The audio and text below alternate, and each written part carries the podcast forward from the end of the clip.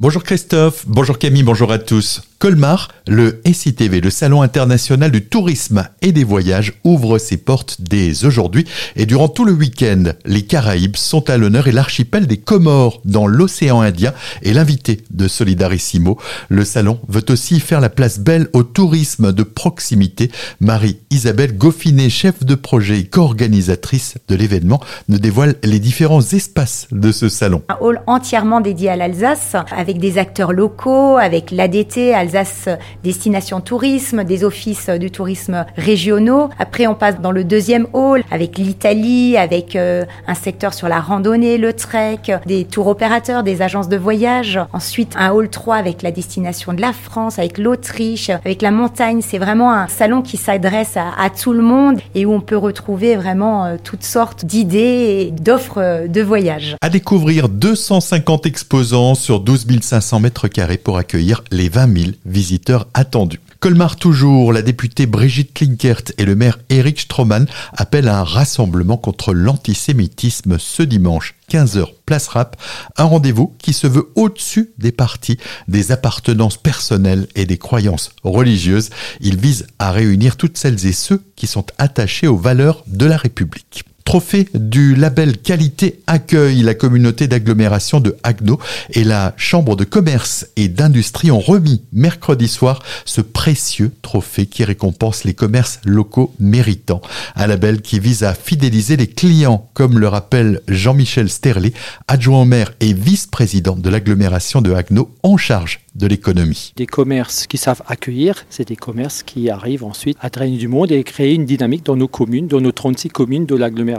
Quand la CCI est venue nous voir, on a tout de suite euh, voulu en être hein, et donc euh, depuis ce partenariat se développe d'année en année et on essaie même de développer d'autres actions. Tout commerce qui cherche un peu à améliorer son accueil a peut-être intérêt à participer à cette démarche hein, parce que le commerce c'est tous les jours qu'il faut être bon, hein, c'est pas simplement le jour où le client mystère passe. Appel et client mystère, mais avant cela, il y a tout un accompagnement réalisé par la CCI. On en parle avec Christian Geismann, vice-président de la CCI Alsace Eurométropole.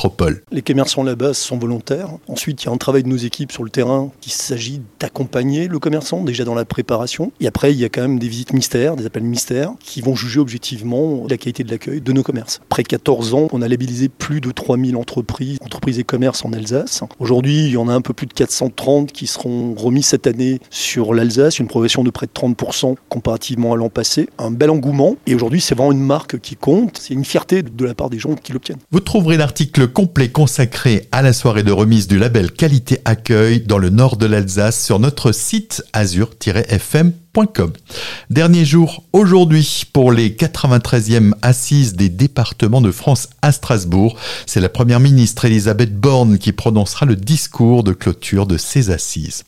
À Rigvire, le théâtre est à l'honneur avec le festival Les Trois Coups.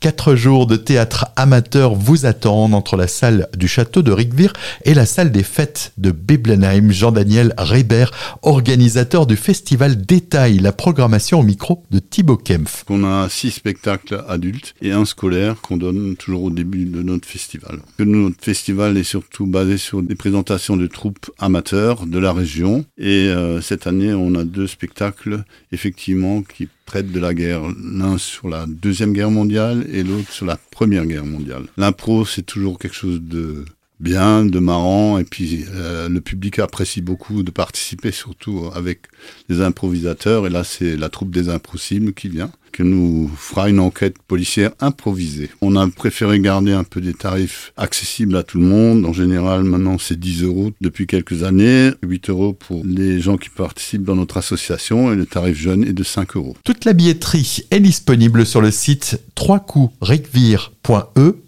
mon site.com.